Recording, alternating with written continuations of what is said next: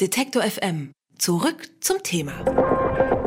Markus Lanz soll keine Show mehr haben, die Bundesregierung soll keine Gesetze mehr während der WM beschließen und der Klimaschutz soll verbessert werden. Mit nur einem Klick kann man Online-Petitionen zu diesen und vielen weiteren Themen unterstützen. Eine Petition hat sogar gefordert, Justin Bieber nach Kanada auszuweisen und hat es damit bis auf Obamas Tisch geschafft. Heute nun geht eine Petition als Schlagzeile rum, die man durchaus mit gemischten Gefühlen betrachten kann. Avaz hat dazu aufgerufen, Unternehmen zum Rückzug ihrer Investitionen in Israel zu bewegen. In Deutschland gehören Avaz und Campact zu den größten Internetanbietern für Online-Petitionen. Sie informieren täglich Tausende von Menschen über neue Kampagnen und formulieren dazu oft sehr klare Meinungen. Welche politischen Interessen hinter welcher Plattform stecken und welche Reichweite die Online-Petitionen wirklich haben, dazu kann Simon Teune mehr sagen. Er forscht an der TU Berlin zu Protesten und sozialen Bewegungen und ist jetzt bei mir am Telefon. Hallo, Herr Teune. Hallo. Gerade hat Avaz also dazu aufgerufen, Unternehmen zum Rückzug ihrer Investitionen in Israel zu bewegen. Kann das was bringen? Was meinen Sie? Ähm, das schafft zumindest erstmal Aufmerksamkeit. Ob die Unternehmen da wirklich darauf reagieren, das ist nochmal eine andere Frage. Man sieht an dem Fall, ähm, dass Avaz als transnational agierende Kampagnenorganisation äh, natürlich auch unterschiedliche Reaktionen hervorruft. Also der Aufruf an Unternehmen, ihre Investitionen aus Israel abzuziehen, der findet in Italien oder in Großbritannien sicher eine andere Resonanz als in Deutschland, wo ja das Verhältnis zu Israel wesentlich durch die historische Erfahrung des Nationalsozialismus bestimmt wird. Also was hier vor allem in der politischen Linken auch als problematisch angesehen wird, das gehört in anderen Ländern zum linken Mainstream. Also diese Aufforderung äh, zum Boykott Israels, das äh, ist eigentlich in anderen Ländern überhaupt nicht hinterfragt. Und daran sieht man eben, dass es in transnationalen Kampagnen auch deutliche Unterschiede in der Deutung von Problemlagen gibt. Was denken Sie, inwiefern beeinflussen denn solche Kampagnen die Meinung der Menschen über aktuelle politische Geschehnisse? Naja, sie sind eine Form, sozusagen äh, bestimmte Meinungen auf den Punkt zu bringen und sichtbar zu machen. Inwieweit das jetzt die Leute beeinflusst, die Entscheidungen zu treffen haben, seien es jetzt PolitikerInnen oder äh, Menschen in der Wirtschaft, das ist nochmal eine andere Frage. Die sind, in, glaube ich, in vielen Fällen nicht beeindruckt, einfach nur von hohen Zahlen.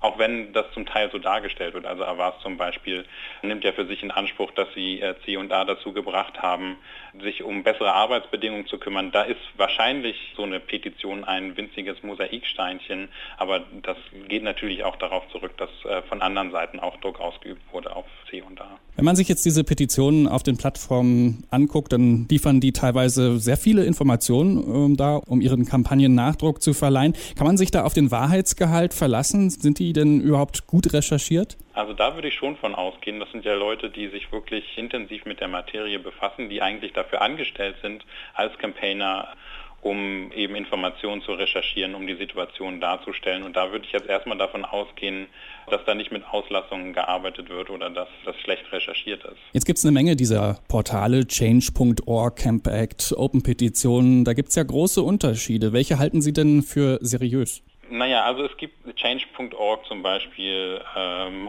geht der Ruf nach, dass die alleine kommerziellen Interessen nachgehen. Aber es gibt vor allen Dingen Unterschiede darin, wie man mit den Unterzeichnenden umgeht. Also das Verhältnis zwischen den Organisationen und denen, die eben dort Petitionen unterschreiben, die ist immer asymmetrisch. Es gibt insofern ein hierarchisches Verhältnis, als es vor allem eben die Kommunikation in eine Richtung gibt. Die Organisationen fordern ihre Kontakte dazu auf, sich an Aktionen zu beteiligen, die schon fertig durchgeplant und ausformuliert sind.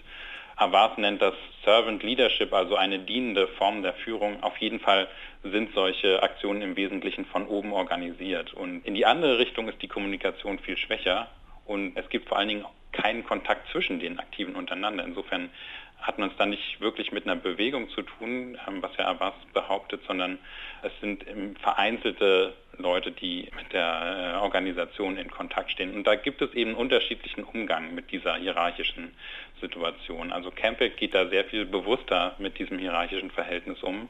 Da ist zum Beispiel, werden da die Leute im Vorfeld befragt, ob eine Petition stattfinden soll. Das heißt, da wird erstmal getestet, ob das überhaupt einen Rückhalt findet. Außerdem versucht Campact eben auch die Leute nicht nur ähm, bei Online Petitionen zu mobilisieren, sondern auch die zu Offline-Aktionen zu bringen. Das heißt, die Leute werden angesprochen, wenn Aktionen geplant sind auf der Straße, Flashmobs auf Wahlveranstaltungen oder Aktionen vor dem Kanzleramt. Und das ist eben eine andere Haltung als bei Abbas, wo die äh, Leute im Wesentlichen als äh, Stimmvieh benutzt werden. Nachdem jetzt so ein paar Jahre wild auf dem Markt für Online-Petitionen experimentiert wurde, glauben Sie noch an das Konzept oder hat es sich auch schon so ein bisschen überholt? Naja, es macht natürlich insofern nach wie vor Sinn, als es eine Form ist, proaktiv seine Meinung äh, zum Ausdruck zu bringen. Das heißt, wenn es darum geht, Öffentlichkeit äh, oder öffentliche Aufmerksamkeit auf ein Thema zu ziehen, dann kann man mit einer Petition, die viele Unterschriften bekommt, das durchaus erreichen. Wie gesagt, ist das eine zweite Frage, inwiefern das dann PolitikerInnen beeindruckt oder andere EntscheidungsträgerInnen. Aber es ist auf jeden Fall eine Form, erstmal zu zeigen, dass man eine bestimmte Position vertritt und dass man damit eben auch nicht alleine ist. Und das ist, glaube ich, eine Funktion, die Petitionen nach wie vor haben sollen und dürfen auch. Ich äh, finde es auch problematisch, wenn man eben durch einzelne Petitionen das gesamte Konzept in Frage stellt. Das halte ich nicht für sinnvoll. Aber Petitionen haben sicher eine und werden auch eine, eine Rolle behalten in dem Repertoire von politischen Aktionen. Aber man konnte ja schon in der Vergangenheit so ein bisschen beobachten, dass es da so einen Anstieg an Unsinnspetitionen gab. Stichwort äh, Justin Bieber nach Kanada ausweisen. Wird da das äh, politische Potenzial solcher Petitionen durch eben solche Beispiele ein bisschen aufgehoben? Das sehe ich nicht so, weil die Menschen können ja gut unterscheiden, was als Spaß gemeint ist und was ernst gemeint ist. Und ähm, es gibt da natürlich unterschiedliche Motive, sich an der einen oder anderen Petition zu beteiligen, aber können ja die Leute für sich selbst beurteilen, ob sie eine äh, Petition für sinnvoll halten oder für unsinnig. Plattformen für Online-Petitionen sind sehr beliebt. Campact ist eine von ihnen und hat einen Verteiler mit mehr als 1,4 Millionen E-Mail-Adressen. Mit dem Protestforscher Simon Teune haben wir über die Glaubwürdigkeit solcher solcher Plattformen und ihr Potenzial gesprochen. Ich sage vielen Dank für das Gespräch, Herr Teune. Gerne. Alle Beiträge, Reportagen und Interviews können Sie jederzeit nachhören im Netz auf detektor.fm.